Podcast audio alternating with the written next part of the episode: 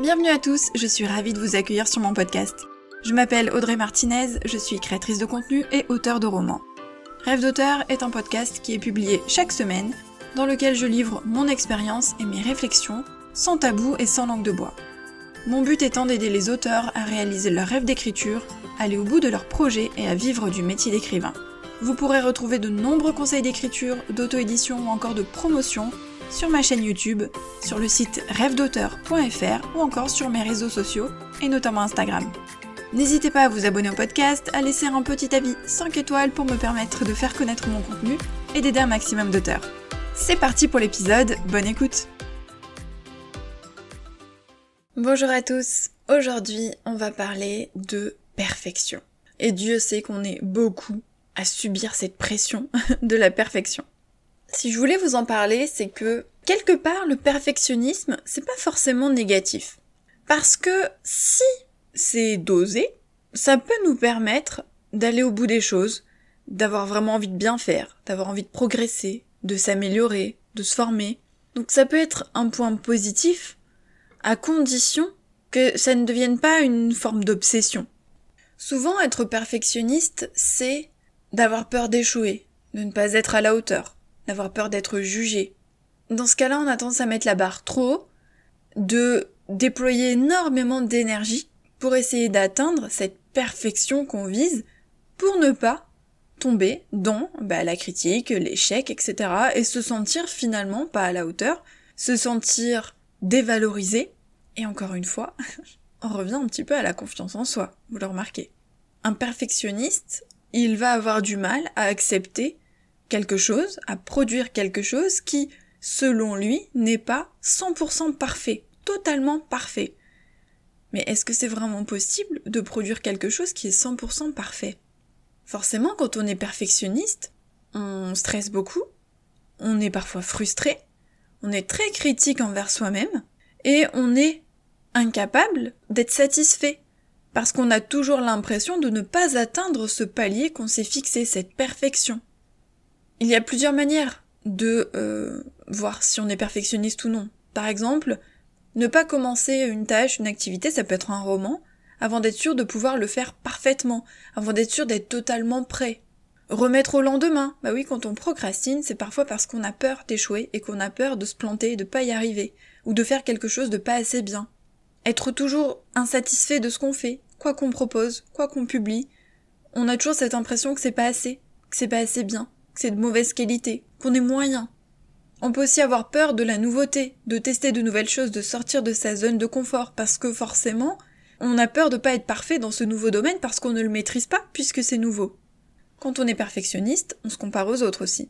Euh, le regard des autres est un critère important. On est très sensible aux critiques, aux reproches. On doute de soi énormément. On peut revenir à cette, euh, ce besoin de reconnaissance, hein, de validation dont je vous ai parlé la dernière fois. Donc quand on est perfectionniste, on a du mal à montrer ses faiblesses aux autres, parce que on ne veut pas souligner nos imperfections, et ça nous dévalorise, donc on a toujours peur de pas mériter sa place. D'ailleurs, ça nourrit le syndrome de l'imposteur. Quand on est perfectionniste, on a aussi euh, tendance à trop travailler, déployer beaucoup trop d'énergie et à s'épuiser parce qu'on veut tout contrôler tout le temps et on veut que tout soit parfait tout le temps et on a beaucoup de mal à encaisser les euh, difficultés, les obstacles, parce que euh, ça nous empêche d'avancer vers cette perfection, et on tolère très difficilement les échecs quand on est perfectionniste. Attention, il faut quand même distinguer rigueur et perfectionniste. On doit être rigoureux, surtout si on a un auteur indépendant parce qu'on est son chef d'entreprise, donc forcément, il faut être rigoureux, polyvalent et rigoureux. Donc la rigueur, c'est euh, se former, c'est publier des livres de qualité professionnelle, c'est essayer d'être dans les temps, c'est euh, tenir par exemple sa comptabilité ou sa paperasse. Bref, voyez, on peut être rigoureux. Être rigoureux, c'est le côté, on va dire, sain, le côté positif. C'est quelqu'un qui a envie de bien faire son travail, mais c'est quelqu'un qui sait encaisser les difficultés, les échecs, qui se met pas une pression pour rien, une pression supplémentaire, quelqu'un qui sait reconnaître ses qualités et ses défauts, qui sait reconnaître sa valeur. Donc c'est très différent du perfectionniste qui lui a tendance à être quelque part dans le négatif. Vous voyez la différence? Quand on est rigoureux, on peut avoir des objectifs, on peut avoir des attentes importantes, on peut essayer de se fixer des paliers hauts, mais ils sont accessibles, ils sont réalisables, et si on n'y arrive pas, on arrive à l'accepter, à l'encaisser. Le problème, c'est que cette perfection, c'est souvent inatteignable. C'est un idéal qu'on se fixe, mais qu'on ne peut pas atteindre. Par exemple, vouloir publier le livre parfait. Le livre avec euh, l'intrigue parfaite, les personnages parfaits, le style parfait, etc. C'est impossible. On ne peut pas atteindre cet état de perfection. Notre livre ne sera jamais parfait. Il y aura toujours des petites choses qui peuvent être améliorées, il y aura toujours des petites coquilles, c'est normal. Ce qui n'empêche pas du coup de travailler, hein, de progresser, de s'améliorer, de faire des recherches, de travailler aussi avec le temps, hein, je vous l'ai dit, plus on écrit, plus on s'améliore. Donc forcément on va progresser avec le temps. Mais si on attendait à chaque fois que ce soit parfait, on ne ferait jamais rien. Si on attend de son premier roman qu'il soit parfait avant de le publier, alors on ne publiera jamais. Et donc il ne faut pas s'acharner à essayer d'atteindre cette perfection, et il ne faut pas non plus abandonner en se disant bah de toute manière il sera jamais parfait donc ça sert à rien. Pas du tout. Il faut accepter cette imperfection. Elle n'existe pas, cette perfection. Et tant pis, ce n'est pas grave.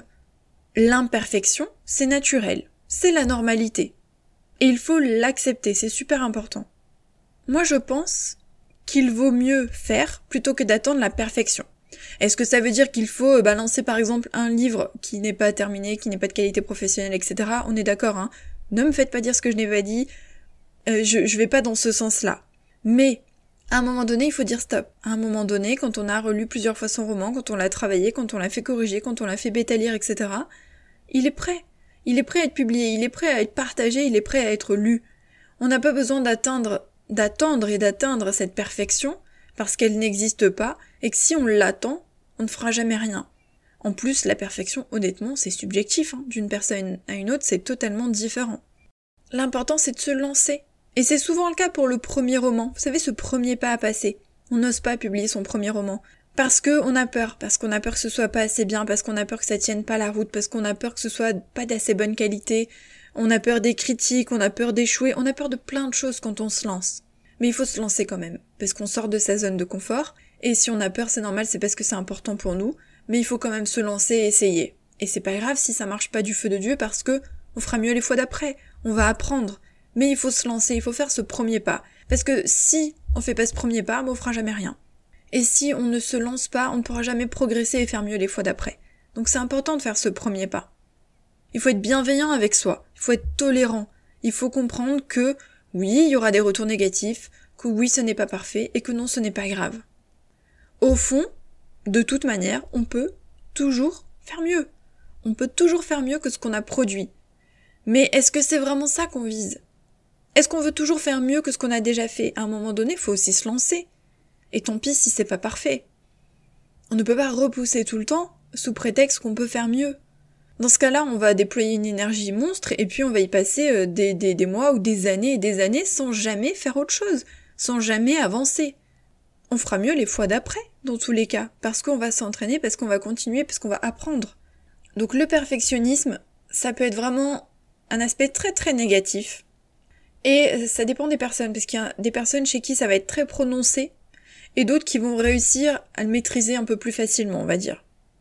Le fait est que il va falloir modifier en fait son sa façon de penser parce que c'est des choses qui sont ancrées en nous souvent depuis euh, très longtemps voire depuis l'enfance.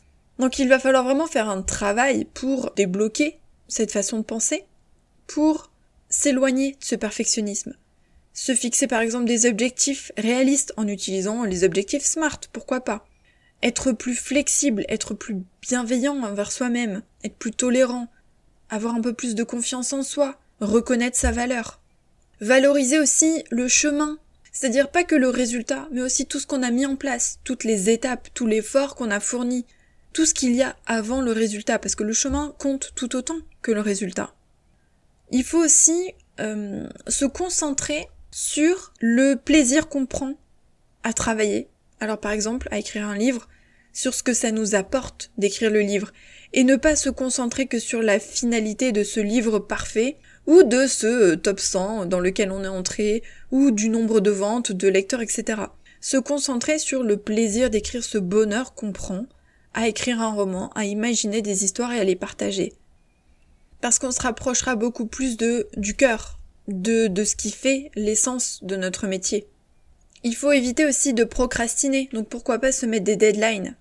Pour éviter de repousser tout le temps afin d'atteindre la perfection ou parce qu'on a peur de se foirer, vraiment se mettre des points, des étapes, des deadlines pour continuer d'avancer malgré tout.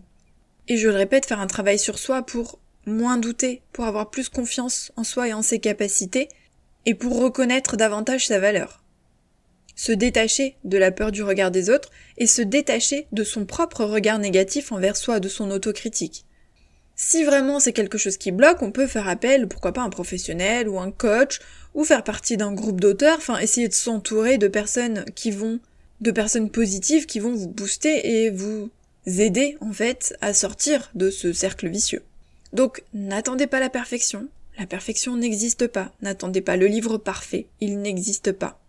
Travaillez sur votre histoire, faites du mieux possible, mettez en place tous les éléments qui vont faire que ce sera un livre de bonne qualité, fixez-vous des deadlines, prenez du plaisir à écrire, et à un moment donné, lancez-vous. Publiez. Il ne sera peut-être pas parfait, si euh, vous le publiez en auto-édition, vous pourrez le reprendre peut-être plus tard dans quelques années si vous avez envie de le retravailler, une fois que vous aurez progressé, si vous le souhaitez. Ce n'est pas obligatoire. Mais dans tous les cas, dites-vous que vous allez progresser avec le temps et que l'important, c'est de se lancer, c'est de sortir de sa zone de confort, c'est de faire ce premier pas et d'accepter que ce sera imparfait et que ce n'est pas grave. On doit avoir des objectifs atteignables, on doit avoir des objectifs réalisables. Donc je le répète, il vaut mieux faire et se lancer plutôt que d'attendre la perfection. N'hésitez pas à venir en discuter sous la publication Instagram du compte rêve.d'auteur et puis nous on se retrouve la semaine prochaine pour un nouvel épisode de podcast. Bye